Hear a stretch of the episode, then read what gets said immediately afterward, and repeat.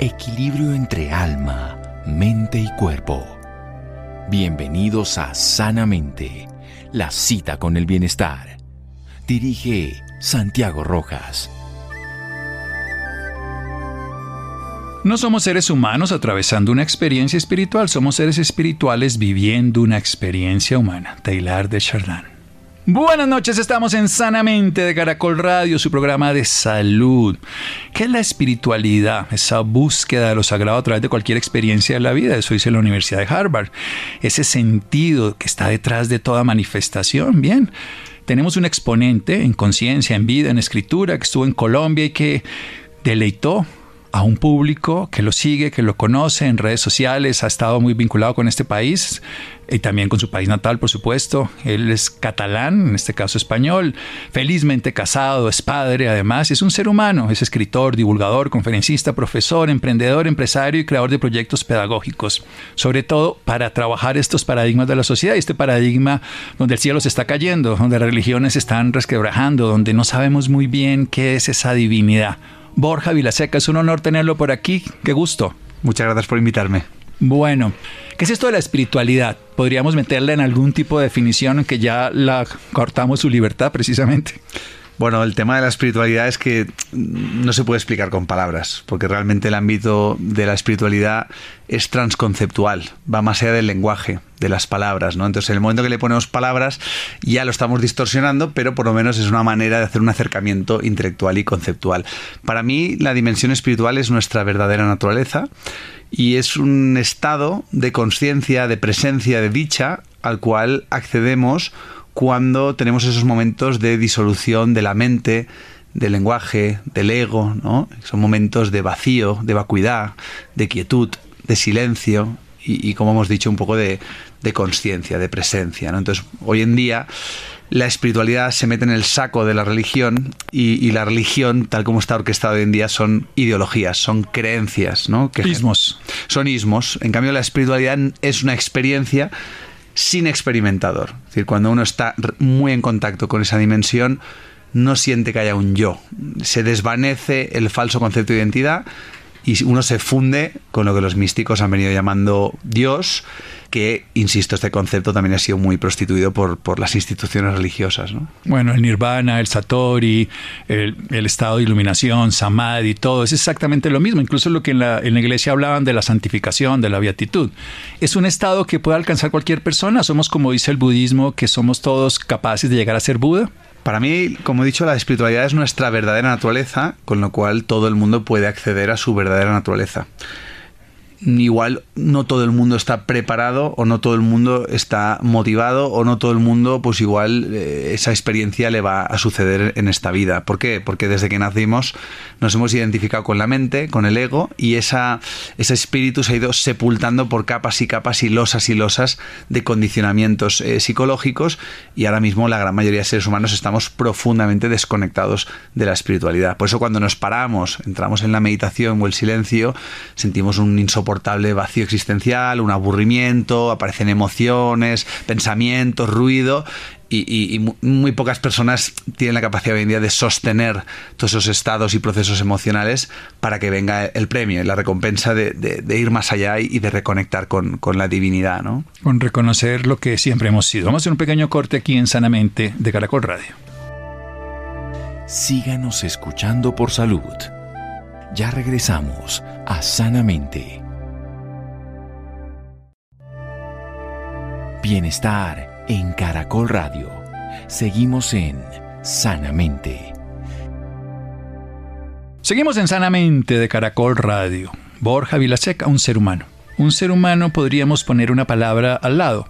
Ser humano es suficiente porque ningún animal es un ser animal, son animales. Nosotros somos seres y además oficiamos de humanos, pero podríamos usar una palabra que tal vez nos integraría esto, consciente donde ha descubierto esa presencia, esa dicha, esa disolución de la mente, esa experimentación sin experimentador.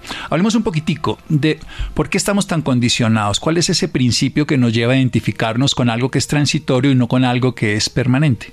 Bueno, al final, mm, en el fondo, muchos de nosotros hemos sido un subproducto de, de la sociedad, del sistema. Mm, entonces hemos sido educados, entre comillas, como lo fueron nuestros padres, nuestros padres fueron educados, entre comillas, como fueron nuestros abuelos.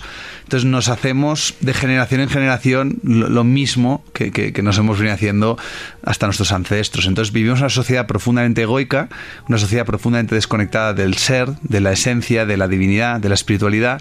Entonces, claro, eh, nacemos inmaculados, nacemos inocentes, pero claro, al pasar por todo este proceso de condicionamiento y, al integrarnos en, la sociedad egoica, pues claro, llega un momento que cuando uno ya se hace adulto, son tantísimos años desconectado de su verdadera identidad que está completamente convencido de que mi identidad es el ego es el yo, con todas las creencias que no hemos elegido. Usted no ha elegido su acento, yo no he elegido mi acento.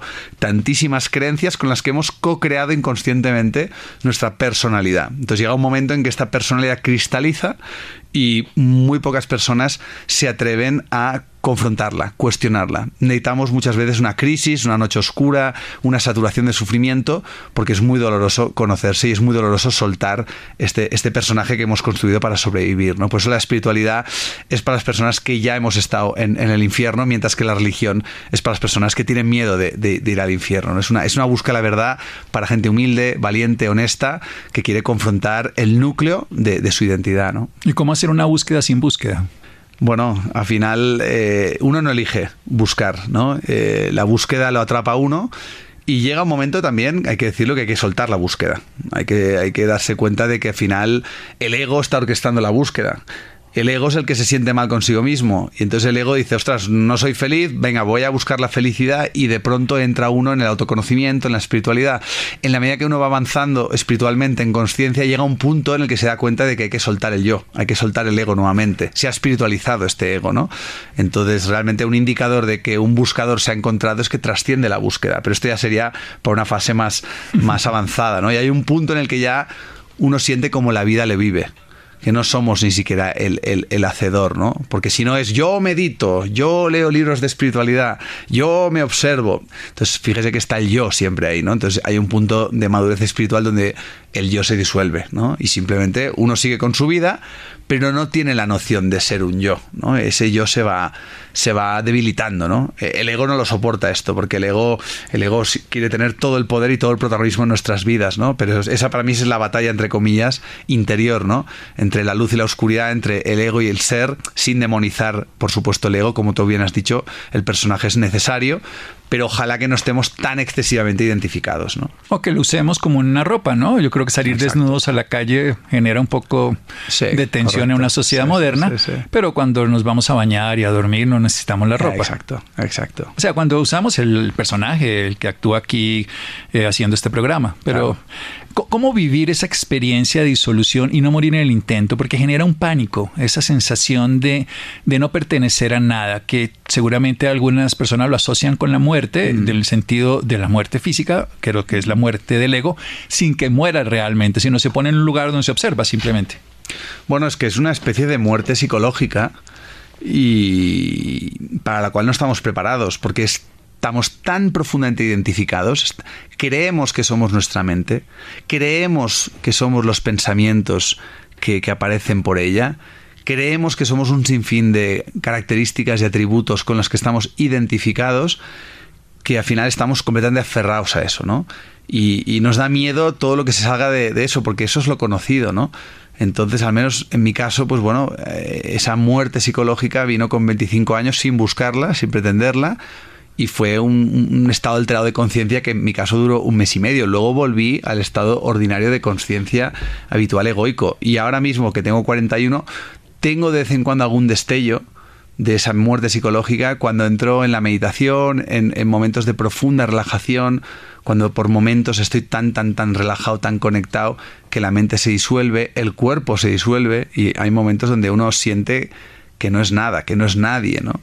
Y eso es una bendición, porque ahí es donde reside la paz, la felicidad y todo lo que en general esta sociedad está buscando fuera de sí mismo. Entonces, es más la creencia del miedo que se le tiene a lo desconocido, pero una vez uno, pues por lo que sea, tiene esta bendición de vivenciar esa muerte psicológica que siempre es temporal, que le llaman experiencia mística, eh, bueno, mi experiencia y la de muchos otros es que no hay nada comparable en esta vida, no hay ninguna otra droga que te aporte esa conexión tan maravillosa. Entonces, oye, pues ahora la verdad es que ya no la busco, porque sé que si la busco es el ego el que la busca y eso me separa, pero en muchas ocasiones se crean las condiciones o creo las condiciones para que si eso tiene que suceder eh, la menor identidad suceda exacto ¿no? y el condicionamiento David Rosario que es un paisano suyo que es un neurocientífico catalán también dice que los pensamientos son propuestas neuronales que son simple y llanamente el ruido de la memoria.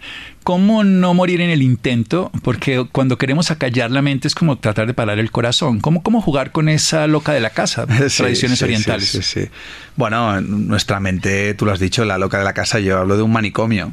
Y esto es un manicomio social donde vivimos. ¿Por qué? Porque las personas estamos excesivamente identificadas con la mente y por tanto no observamos conscientemente la mente y por tanto todos los pensamientos que no elegimos aparecen, que son, como bien dices, esa memoria ¿no? Eh, psicológica y demás, nos identificamos con los pensamientos, nos enganchamos con el pensamiento, nos creemos que el pensamiento es verdad y el pensamiento, que es ilusorio, viene a ser como una alfombra mágica que nos teletransporta a realidades imaginarias, ¿no? Y ahí nos quedamos. En el pasado y un futuro que no existe ninguno de los dos. Exactamente. Y muchas veces uno está pensando en la meditación y en la espiritualidad y uno está pensando en lo profundamente espiritual y despierto que está, pero está dormido. Porque el contenido de su mente, por más espiritual que sea, es, es, estar dormido, es estar en el Maya, es estar en el Matrix, ¿no? Entonces, lo único que se puede hacer es observar la mente. Y uno se va dando cuenta de que, en última instancia, como he dicho antes, me gusta mucho la filosofía Advaita de que uno no es el autor. Uno no es el autor de lo que sucede. Uno no, no, elige los pensamientos y tampoco uno tampoco elige observar los pensamientos. ¿no? Entonces, al final, todas las experiencias nos van llevando a otras experiencias y ojalá que éstas nos conduzcan a una madurez espiritual donde unas serie buscadores pues ya entran en el camino de autoconocimiento y finalmente trascienden, como hemos dicho antes, la búsqueda y a mí lo que cada vez me pasa más es que esa observación viene a visitarme, viene a visitarme y simplemente pues bueno, pues vas viendo cómo los pensamientos van y vienen, pero ya cada vez hay más espacio de silencio entre un pensamiento y otro. Y entonces ahí es donde viene, como tú has dicho, el, el nirvana, el satori, que son metáforas de silencio de silencio, ¿no? Y, eso que hace, pues que tú vivas tu vida cotidiana sin estar tan identificado con el ego y que puedas disfrutar plenamente de todo lo que acontece y va a seguir aconteciendo porque vamos a seguir viviendo nuestras vidas. La diferencia está en que desde el ego todo el rato estamos juzgando la realidad, juzgándonos a nosotros mismos, esto no debería haber pasado, esto debería ser diferente. Cuando uno está más despierto, pues simplemente vive esas mismas experiencias, pero no hay este ruido mental, no hay esta cháchara mental que la acompaña, ¿no? Y uno no tiene la sensación de ser un yo, de ser el autor, sino que es simplemente esa conciencia neutra e impersonal que lo observa todo. ¿Y todo esto para qué sirve? Mi experiencia es que para que el personaje pues esté muchísimo más a gusto consigo mismo, haya mucha más paz, mucha más dicha. Y, Pero no para alcanzar nada, ¿no? Que eso es como tal vez el, dilema más importante. Y yo con esto, ¿cómo voy? Nada, no tienes que ir, ya estás. De hecho, cuando uno pretende alcanzar algo, por más espiritual que sea, porque a mí, también me pasa, luego me identifico con, el ego y al personaje le mueve despertar la conciencia de la sociedad, ¿no? Y de repente me frustro, Borja se frustra porque qué poca gente está despertando, ¿no? Ahí está el ego otra vez. Porque ya, le, ya he proyectado en un quehacer que no estoy eligiendo unas, unas expectativas, ¿no? Pero bueno, nuevamente esa perturbación sirve para que uno despierte más, se confronte. Todo se aprovecha en la vida. Por eso los sabios dicen que todo es perfecto, todo es necesario y, y, y bueno, que al final eso es la vida, ¿no? Sí, yo creo que las reglas de la vida no las conocemos, pero podemos disfrutar lo que lo poquito que nos toca. Vamos a hacer un pequeño corte para seguir con Borja Vilaseca aquí en Sanamente de Caracol Radio. Síganos escuchando por salud. Ya regresamos a Sanamente. Bienestar en Caracol Radio. Seguimos en Sanamente. Seguimos en Sanamente de Caracol Radio, un buscador que dejó de buscar, un ser consciente que encontró esa experiencia mística, ese estado satori, ese estado de conciencia de no dualidad, de presencia de la presencia y de ausencia de ese ego que busca encontrar, alcanzar, determinar. Ese estado que ha sido descrito desde la antigüedad, que no solamente nuestra cultura, sino muchas culturas lo han trabajado. Aquí nos nombró la Vedanta Advaita, que hemos tenido a Sesha en varias oportunidades Así nunca aprendí de meditación con él, pero siempre fue mi maestro desde los 90, siempre le digo eso. Hay cosas que no se pueden aprender, pero se pueden intentar todos los días, ¿no? Nunca, nunca aprendemos nada, pero podemos por lo menos intentar transitar ese proyecto. Hablemos un poco del enneagrama. Usted ha trabajado durante muchos años esta propuesta de autoconocimiento, a Claudio Naranjo, a muchas otras personas también que hemos conocido, le hemos podido aprender y usted ha hecho todo un camino en estos últimos años, desde un libro que escribió, encantado de conocerme, a uno que va a sacar pronto y que va a ser como esa transformación, esa décima revelación, como el libro de la novena en este caso sería el, décimo del enneagrama. ¿Cómo funciona el estereograma y qué tiene que ver esto con los pecados capitales? Bueno, el enneagrama para mí, tengo que confesarle que es la mejor herramienta de autoconocimiento que he conocido en mi vida, sobre todo para iniciarse en el viaje del despertar. ¿no? Enneagrama es una palabra griega que significa nueve líneas, porque describe a grandes rasgos nueve tipos de personalidad, nueve eneatipos, y cada uno de estos eneatipos lo que viene es a, ser un espejo donde ve reflejado su lado oscuro, vamos a llamarlo ego, sin moral, ¿no? Y sobre todo hace hincapié en la herida de nacimiento cuando uno estaba en ese estado oceánico, en el vientre de la madre, ¿no? Y estaba unido, conectado con el todo y no tenía noción de yo, de repente nace, el parto es una experiencia cercana a la muerte y ahí sentimos la herida de nacimiento, la herida de separación. Pues bien, lo que dice el enneagrama es que usted ya nace con un esqueleto psicológico, con un eneatipo, con un modelo mental y desde el día en que nace, esa herida de separación en función de su eneatipo se traduce en una sensación. Por ejemplo, en mi caso, es la sensación de imperfección e insuficiencia. Con lo cual, cuando estoy desconectado del ser, cuando estoy desconectado de la espiritualidad, cuando no estoy consciente, cuando no estoy despierto, lo cual pasa a menudo en mi caso, siento una sensación de imperfección, de insuficiencia. Y desde ahí, inconscientemente, surge la motivación por construir un personaje, el yo, el ego. Un personaje, pues que en este caso perfeccionista, exigente, que se exige muchísimo y que finalmente esto le lleva pues a padecer pues frustración, enfado, ira. Es decir, el enneagrama me gusta muchísimo porque te ayuda a desmenuzar muy bien el ego, lo que no somos, y además te comparte un camino de transformación muy psicológico y espiritual para reconectar con el, con el ser esencial. ¿Y por qué me gusta tanto? Porque es apto para escépticos y porque es apto para gente que se está eh, iniciando. En este nuevo libro que escribo 15 años después, pues profundizo muchísimo más fruto de todas mis, mis experiencias y sobre todo ya lo vinculo con esto que usted y yo compartimos, que es un poco una visión más no dual, una visión más advaita, una visión más espiritual, porque el enneagrama realmente es una herramienta que se le conoce mucho por la descripción psicológica, pero que para mí la gran revelación es el puente que hace entre la psicología y la espiritualidad, ¿no? Es un puente transitable, que esa es la búsqueda. Sí. Porque necesitamos herramientas, necesitamos obviamente técnicas para poderlas soltar. Llegará un momento en que no las usemos, pero si no las usamos no llegamos allá. Es como una balsa usted la balsa la utiliza para cruzar el río, pero cuando cruza el río usted no carga con la, con la balsa. Pero realmente, hombre, sí, se puede cruzar la balsa, eh, se puede cruzar el río nadando seguramente, ¿no? Pero realmente en mi camino personal hay ciertas herramientas que han significado un punto de inflexión en, mi vida. Es, cierto que, luego eh, el, error que a veces se comete es que nos, aferramos demasiado a esas herramientas, a esos mapas, ¿no? Pero, pero son muy útiles, sin, sin duda alguna, ¿no? Bien, hablemos un poco del deseo. Eh, muchas de las personas entienden el deseo como algo negativo, pero es imposible vivir sin deseo, entre otras cosas, porque el deseo es el que nos mantiene vivos, pero el deseo compulsivo es el que nos destruye y nos genera la raíz de todo sufrimiento cómo usar el deseo en la cotidianidad, cómo no ser víctima del deseo. Como se mm. dice, el, el, desapego no es no tener cosas, sino que las cosas no te tengan. Cómo usar el deseo conscientemente sin salirse o ser dominado por este. Bueno, aquí para mí hay varios matices, ¿no? Porque una cosa es el deseo y otra cosa es el deseo apego, ¿no? Es decir, em, pues imagínese que yo vengo a Colombia y digo, ostras, pues, pues, pues ojalá pueda hacer una entrevista con Santiago, ¿no? Tengo ese deseo, ¿no? pero otra cosa es estar apegado a ese deseo. Es decir, si, si no sucede, voy a sufrir. Si por lo que sea Santiago no me entrevista o Santiago no tiene tiempo para mí, lo voy a pasar mal. Entonces, yo creo que tener deseos es muy humano, eh, el error viene cuando nos aferramos a esos deseos y nos autoconvencemos de que la consecución de esos deseos depende de nuestra felicidad. Eso genera muchísimo sufrimiento. Pero es que luego hay otro matiz mucho más profundo, que es, ¿acaso nosotros elegimos lo que deseamos?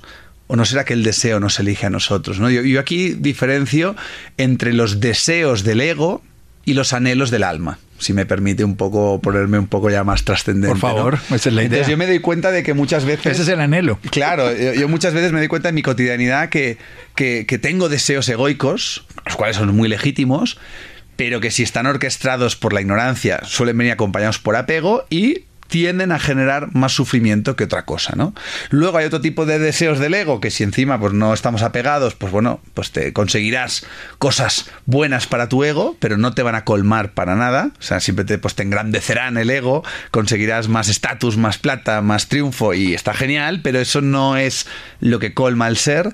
Y luego sí que he verificado que hay anhelos del alma que es es que no es una cosa que yo quiera, es que siempre es una cosa que la vida, en su infinita sabiduría, ha puesto una semilla en cada uno de nosotros para que se despliegue y florezca, ¿no? Y es como el anhelo de vivir de una manera, pero que usted no lo ha elegido ni lo desea, es que es su verdadera naturaleza. ¿no? Es como la semilla que se va a convertir en un árbol, es un anhelo que tiene porque sabe que lo es. Claro. Solamente que tiene que esperar a que pase el tiempo de maduración para que claro. se logre. Es que, y más que un deseo, lo veo como, como una necesidad ¿no? Es, como beber agua, ¿no? Es como, entonces, no, no, no, es un capricho, no es un antojo, no es un deseo, es, es un anhelo, una necesidad de este ser que nos ha tocado vivir. Entonces, ¿qué pasa? Que vivimos una sociedad muy estandarizada y la mayoría de nosotros no hemos salido del armario espiritual, no nos atrevemos a ser nosotros mismos, no estamos honrando nuestra singularidad y estamos encerrados en ese armario, ¿no? Entonces, hay deseos del ego que intentan tapar muchos vacíos, pero luego hay unos anhelos del alma que simplemente es, oye, es que, no sé, es que cada uno tiene una semilla diferente, hay una semilla de rosa, otro de amapola, otro de margarita, entonces cada uno tiene unas características, necesita unas condiciones, y entonces no es que yo lo quiera, no es que, no, es que, es que es, es, es para, para vivir con mayúsculas, ¿no? Entonces yo ahí diferencio deseo egoico de anhelo eh, del alma. Los anhelos del alma siempre te expanden y te llevan a, a manifestar... rasgos de ti mismo maravillosos, ¿no? Bueno, ¿y qué hacemos con las relaciones interpersonales? ¿Cómo se construyen relaciones interpersonales con estas complejidades que significa cada uno de nosotros y nuestro ego? Porque nos tenemos que relacionar con nuestro ego y luego a través de ese con las personas. Pero ¿cómo nos relacionamos con los seres espiritualmente? No solo a través del ego, que es lo que hacemos siempre, y los conflictos yeah. y todo lo que manejamos todos los días. Mira, una de las cosas que más me interesa en la medida que voy cumpliendo años es la solitud la soledad, ¿no? La solitud como el acto de estar solo físicamente y la soledad entendido como la sensación de sentirse solo, ¿no? Cuando uno está desconectado. Si realmente queremos mayor profundidad o conexión en nuestras relaciones desde una perspectiva espiritual, como señalabas, el primer paso es mejorar la relación con nosotros mismos, ¿no? Y creo que somos personas que estamos muy desatendidas. No nos hacemos caso, no nos ocupamos de nosotros mismos. Nosotros somos la persona más importante en nuestra vida, pero ¿cuánto tiempo nos dedicamos a cultivar el amor propio, a saber lo que necesitamos, estos anhelos del alma que comentábamos? Ser generoso ¿no? con uno mismo. Ser generoso con uno mismo, ser su mejor amigo, ¿no? Es decir, que llegue un punto en el que estés tan, tan a gusto contigo mismo que realmente no necesites del otro. Esta es la utopía, ¿eh? Pero que cuando tú conectas con el otro ya conectes de una forma más trascendente, más espiritual, aunque luego sea muy mundano e intrascendente y podamos reírnos de cualquier tontería, pero hay una conexión. Es decir, te das cuenta de cuando tú has profundizado en ti y, y conectas de verdad con otra persona, porque hay una conexión. Y conexión es lo que estamos buscando. La conexión no nos la da las redes sociales. Eso nos enchufa unos a otros. O sea, un entrelazamiento cuántico para ir a la física del siglo XX, pues de este siglo XXI en el 2022 que se gana el premio Nobel. Que es que cuando hay esa conexión, dos eh, electrones, no importa en qué distancia estén, sienten la reverberación del otro. Y es una maravilla. Pero claro, para poder encontrar esa conexión con el otro, el requisito previo es tú estar conectado contigo. Entonces, ¿realmente estamos conectados con nosotros mismos? La respuesta me sabe mal, pero es que no. En general estamos muy desconectados de nosotros mismos. Con lo cual, buscamos en el otro algo que no hemos sido capaces de darnos a nosotros mismos. Con lo cual, muchas veces en ese encuentro con el otro nos quedamos todavía más huecos y más vacíos, porque son dos seres desconectados de sí mismos que buscan una conexión que es imposible que suceda porque no están conectados consigo mismos. ¿no? Entonces, en la medida en que uno va conectando consigo, cada vez necesita menos de las relaciones humanas, pero en la medida en que estas aparecen, son unos encuentros de una calidad y de una conexión mucho más profunda, ¿no? Y, y eso es una bendición, hay que decirlo. Pues son contactos del alma, son esos. Exacto. precisamente hablemos un poquito de los seres eh, conocemos siempre por alguna cultura, filosofía, entonces hablan de términos técnicos y le ponen nombres al alma, al atma, no importa, manas, buddhi, lo que le queramos poner. Pero para usted, ¿qué es esa esencia de la que somos? Yo sé que cuando empezamos a hablar de espiritualidad, usted lo dejó claro, que el lenguaje lo encubre, lo dejó mm. claro que las mm. palabras lo tergiversan, que los condicionamientos lo ocultan y nos lo meten más profundamente, pero nos comunicamos a través del mm. lenguaje. Y, y, el lenguaje español, en este caso, que nos lo favorece, el castellano cómo poder que las personas empiecen a hacer ese reconocimiento de eso que son mm. y que dejen de identificarse con, para decirlo de una manera, como si fuéramos actores con el personaje que estamos simple y llanamente desarrollando. Correcto, sí, sí, sí. No, hay, hay que decir que, o sea, y esto lo decía mucho Ramana Maharshi, ¿no? Es decir, que al final los conceptos son conceptos, pero los conceptos entran en la mente y de vez en cuando alguno de estos conceptos va germinando hasta alcanzar el corazón. Y entonces ahí ese concepto se disuelve en una experiencia transconceptual. Ya no es un concepto, es una experiencia y la persona dice, ajá, ahora entiendo lo que Santiago me decía en el programa, ahora entiendo lo que decía este autor en el libro, ahora lo entiendo con H intercalada porque lo he vivenciado, ¿no? Con lo cual los conceptos tienen su función, pero hemos de cuestionarlos para no quedarnos solamente en una cháchara conceptual, ¿no? Por utilizar conceptos, eh, a mí me gusta mucho de la filosofía hinduista y advaita Satchit Ananda, ¿no? que vienen a decir que nuestro verdadero ser esencial, más allá del ego, más allá de la mente, más allá de los pensamientos, las creencias y las emociones, tiene tres características fundamentales. Uno es la conciencia. Es decir, por momentos uno se va a dar cuenta de que es plenamente consciente del momento presente porque hay una conciencia que observa al personaje desde fuera. Pero no es yo observo a Borja mientras habla. No, hay una conciencia neutra e impersonal que observa. Y entonces, por momentos, hay un momento que, ¡pum!, aparece esa conciencia, emerge esa conciencia que es capaz de observar la mente y los pensamientos. Claro, si es capaz de observar la mente y los pensamientos, esa conciencia no forma parte de la mente y los pensamientos, ¿no? Esto es lo que tienen los científicos todo, todo loco, ¿no? Entonces, esa conciencia es un rasgo distintivo de nuestra verdadera naturaleza. En general no hay conciencia. Vivimos en la inconsciencia más profunda, reaccionando a los estímulos externos y plenamente identificados con el ego, ¿no? Hay una conciencia que también podemos llamarle presencia, es decir, uno está presente. Uno está aquí y ahora, sintiendo lo que de verdad está aconteciendo, ¿no? No está interpretando desde la mente el lenguaje, está presente y conciencia. Hay una sensación de dicha muy agradable. Dicha es una palabra que me encanta, llámalo felicidad, paz. Ese gozo. Pero ese gozo no te lo da la realidad, no te lo da nadie, no te lo puede quitar nadie. Y ese gozo que es indescriptible, es lo que todos estamos buscando, ¿no? Esa, esa, sensación de conexión tan agradable. Y luego hay una sensación de verdad. Pero bueno, voy a hacer, antes de llegar a la verdad, porque ese es un tema que le quiero dedicar la última parte del programa, porque de, entrada es uno de los grandes conflictos, ¿no? La búsqueda de la verdad. Pero quedémonos un poco. La humanidad busca el gozo, pero lo busca siempre afuera, antes de llegar a la verdad que lo vamos a utilizar posteriormente. Y lo buscan el alcohol, las drogas, el sexo, las personas, el dinero, el poder. ¿Cómo darse cuenta que siempre ha estado ahí y no tenemos que ir a encontrarlo cuando el Barça gane la liga, cuando lo que sea que pase? Bueno, es que somos una sociedad de buscadores. Somos todos buscadores. ¿Para qué estamos buscando en el lugar equivocado una cosa equivocada? Pero todos estamos buscando realmente, en el fondo, esa dicha, esa felicidad, ese gozo, esa sensación de estar bien.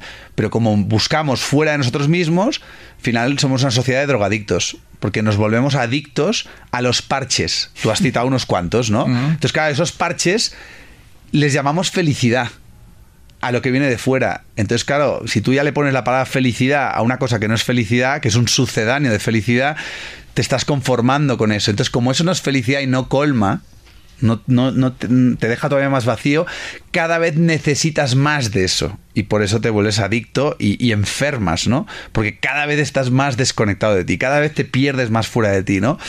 Hasta que finalmente el sistema colapsa, que es un poquito lo que intuyo que, pasará próximamente, porque estamos demasiado centrados en lo de fuera. Y fruto de ese colapso, esa saturación, empezamos a despertar y empezamos a, a poner esa búsqueda dentro de nosotros mismos, ahí es cuando empezamos a, despertar, ¿no? Entonces, para mí simplemente es darse cuenta de cuánto te dura esa satisfacción, ¿no? Qué temporal, qué efímera, ¿no? Y, y, luego, pues esa dependencia que tenemos muchos a esos estímulos externos, ¿no? Y, qué pasa si de pronto se apaga la televisión? ¿Y qué pasa si de pronto te quedas se va solo la pareja. en silencio, se va la pareja, ¿no? ¿Qué pasa si al ser humano lo dejamos desnudo con su existencia, sin parches, sin poder huir ni tapar. Ahí te das cuenta el manicomio, ¿no? Entonces yo creo que eso es un acto de profunda humildad y de honestidad y que creo que todos hemos de pasado por, por, darnos cuenta de lo perdidos que estamos, ¿no? Pero ese es el inicio, de, para mí, del, camino espiritual y que compartimos todos los que de alguna manera estamos eh, recorriéndolo con un poco más de, conciencia, porque todo el mundo se está buscando a sí mismo, pero de forma inconsciente y, y en el lugar equivocado, ¿no? Sí, hay unos en párvulos y otros en kinder, pero bueno ahí vamos todos en alguno de esos viajes. Vamos a hacer un pequeño corte para seguir en la última parte. Vamos a hablar de la verdad, si es que existe, si la certidumbre, si la certeza, si existe esa belleza y bondad que decían los griegos. Seguimos aquí en Sanamente de Caracol Radio. Síganos escuchando por salud. Ya regresamos a Sanamente. Bienestar en Caracol Radio. Seguimos en Sanamente. Seguimos en Sanamente de Caracol Radio. Trabaja como escritor, divulgador, conferenciante. Estuvo en Colombia, ha estado en Colombia, ha venido varias veces, nos ha dejado varios de sus sabidurías, de sus experiencias, sobre todo de su cotidianidad. Tuvo una experiencia mística, un estado de comunión, un estado de unidad donde no hay un yo observador por más de un mes, cambia la vida y se le sigue presentando porque no se puede buscar para que eso se dé. Y nos deja aquí en ese estado de, ese cuerpo de dicha, ese ananda mayacocha, ese cuerpo de, gozo, donde hay un estado de conciencia, donde hay un estado de plenitud, pero también hay un estado de verdad. ¿Qué es esto? Mm esta palabra es delicada, es delicadísima, ¿no? Porque ya nos posiciona como aparentemente dentro del fanatismo, ¿no? Pero al menos, fíjate, mi experiencia, ¿no? Claro, en el lenguaje vuelve a estar el yo, ¿no? Mi experiencia, pero en esa experiencia no había ningún yo. Y cuando de pronto tengo algún vislumbre, ¿no? Eh, uno se da cuenta de que eso es la verdad. O sea, cuando uno está completamente desidentificado y siente como la vida le vive, en ese estado de conciencia, presencia, con ese gozo, y de pronto nota como es imposible que las cosas fueran de otra manera. Es imposible que yo ahora estuviera diciendo algo diferente. Es imposible que ahora usted pues pregunte una cosa diferente a lo que va a preguntar o comentar, ¿no? Entonces, hay una sensación de perfección. Hay todo está en su puesto y su lugar y todo tiene un orden, como, como el universo. No es sino que mirar que vamos a seguir girando alrededor de la galaxia y del Sol y muchas cosas. Hay un aforismo que me encanta, eh, que es árabe, que dice Maktub. Está escrito, ¿no? Es decir, hay un punto en el que, oye, nacimos como una semilla que cayó en una tierra con unas condiciones meteorológicas, en este cuerpo, mente, espíritu, y a partir de ahí todo lo que ha venido pasando es imposible que hubiera sido de otra manera, ¿no? Entonces, estar identificado con el ego es creerse que este vehículo, que es el personaje, como usted ha dicho, que somos el conductor. Cuando hablo de ese Sachitananda es que usted se da cuenta de que es el copiloto, por así decirlo. O sea, usted no es el autor de lo que sucede, ¿no? Porque si somos el autor, volvemos a ser un yo. Entonces da igual lo espiritualizado que esté el yo, sigue siendo un yo. Entonces al principio es yo soy una víctima, luego yo soy responsable. Y luego finalmente es que no hay ningún yo. El yo es una ilusión cognitiva. Lo que pasa es que, claro, estamos poniéndole palabras. Entonces es muy complicado de entender intelectualmente algo que va más allá del intelecto. En esos, en esos momentos de disolución de la mente, del ego, del lenguaje, donde hay conciencia, presencia, este gozo del que hemos hablado, ahí para mí se revela esa verdad fundamental, que es un poco la que, la que comparte magistralmente los autores de la Advaita, que realmente no hay dualidad, que no estamos separados, que solo hay una gran conciencia de unidad que se manifiesta en múltiples formas y que independientemente de que seamos conscientes de, esta verdad o no, nuestras vidas van a seguir su cauce. La única diferencia está en, cómo se percibe ese devenir de acontecimientos. Claro, no es lo mismo vivir la vida desde la plena identificación con el ego, que es una mente neurótica, donde todo el rato estás luchando con la realidad, todo el rato estás juzgando la realidad, todo el rato estás discrepando con lo que está pasando, con una mente mucho más silenciosa, con una presencia mucho más profunda, donde tienes la sensación de que es que no podría ser de otra manera. Y, yo mientras le digo todo esto, soy consciente de que a mí muchas veces se me escapa esta verdad cuando estoy en el ego y me vuelvo a pelear con la realidad. Pero cuando tengo esos destellos, ahí es cuando digo, no, no, es que esta es la verdad, realmente. Y eso da mucha paz, da muchísima paz. Aunque no estés en paz, Santiago, ¿sabes? Aunque, aunque estés un, momento, por un momento de oscuridad, tienes una paz subyacente, una aceptación subyacente, una sensación de todo es perfecto, ¿no? Todo esto es necesario para mi evolución espiritual, ¿no? Y eso es, al menos a mí, es, es, es lo que me ha cambiado la vida, Santiago. No es pretender alcanzar un estado permanente, ni, ni generar una nueva moral espiritual de cómo deberíamos de ser, no. Simplemente es entender que todo está bien, ¿no? Y eso a mí personalmente me, me da mucha paz. Porque además no vamos para ningún lado. O sea, igual vamos para el mismo todos. Eso es como el, para decirlo que somos, somos habitantes de este planeta. Terminemos con este, digamos, punto de reflexión. Estamos en un momento donde hay albores de guerra en el mundo, hay guerras en el mundo, pero también esas guerras es precisamente porque estamos buscando a través del ego dominar, conspirar, controlar, destruir. ¿Cuándo vamos a despertar? A través de qué? De la guerra, de la guerra interna, de la guerra con el vecino, de la guerra con los países, porque es el mismo principio. O sea, si hay guerras allá es porque hay guerras en nuestro interior. Si no, no habría guerra. Si no, no tendríamos que buscar conquistar al otro. Si todo está bien, ¿para qué voy a cambiarlo? la gente dice, no, pero no está bien, por eso lo vamos a cambiar. Ahí empezamos la guerra. Ese es el ego que quiere mejorar. ¿Qué necesitamos para que haya un cambio de conciencia como individuo y como sociedad? Porque ese es tal vez ya, ya saliendo de Borja y de Santiago y Juan Carlos y de quien sea.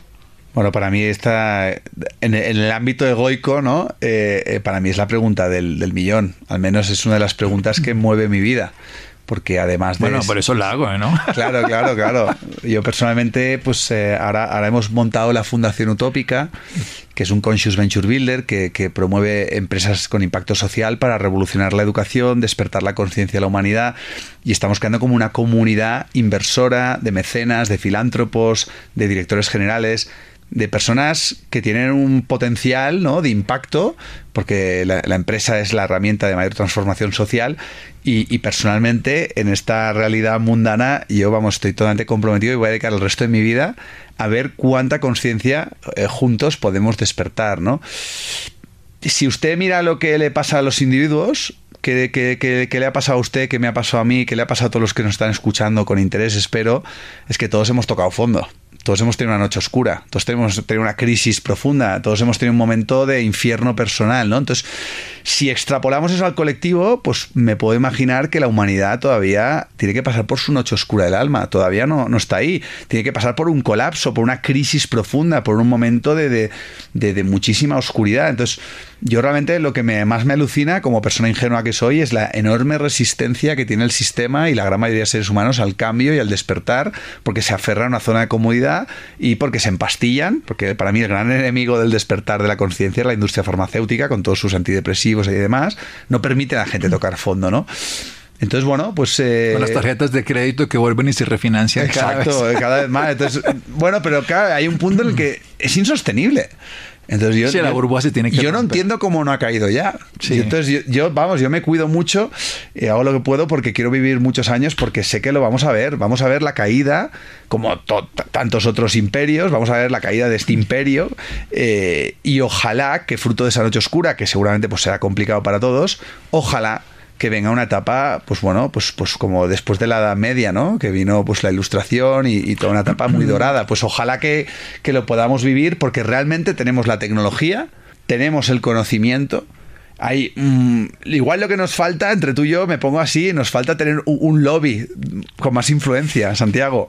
Hace 670 años pasó algo bien interesante que se acabó la famosa pandemia de la peste bubónica. Esa peste sí mató a la tercera parte de la población europea y de algunos países hasta el 50%. Después de eso vino el Renacimiento y florecieron las artes después de mil años de oscuridad.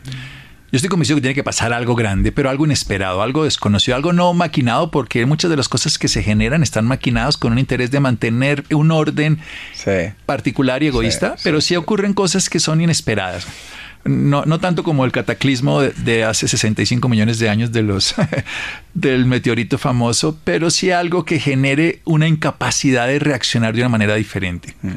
Una, una pequeña condición que nos lleve a que actuamos de esa manera o no lo soportamos. Y no más. O sea, que no tengamos una opción, porque si no la humanidad va a seguir seguirá endeudándose con tarjetas de crédito falsas, me refiero en este sentido. Bueno, mi querido Borja, ¿dónde lo podemos seguir, conocer, comprender un poco más, una red social y algunos de sus libros que se consigan en Colombia para que las personas lo puedan leer? Bueno, pues si a alguien le ha interesado todo esto que hemos estado compartiendo, muchísimas gracias, Santiago, y espero que no se hayan creído nada, que sean muy escépticos. Pues yo creo que lo más fácil es que vayan a mi página web, borjavilaseca.com, y también por las redes sociales, pues intentamos compartir de vez en cuando algunas collejas para que la gente pues vaya despertando. Y, nada, muchas gracias por, por la oportunidad. Muy bien, muchas gracias Borja. Gracias a Ricardo Bedoya, Mario Acosta, Isidro, John Sebastián. Quédese con una voz en el camino con Ley Martin. Caracol piensa en ti. Buenas noches.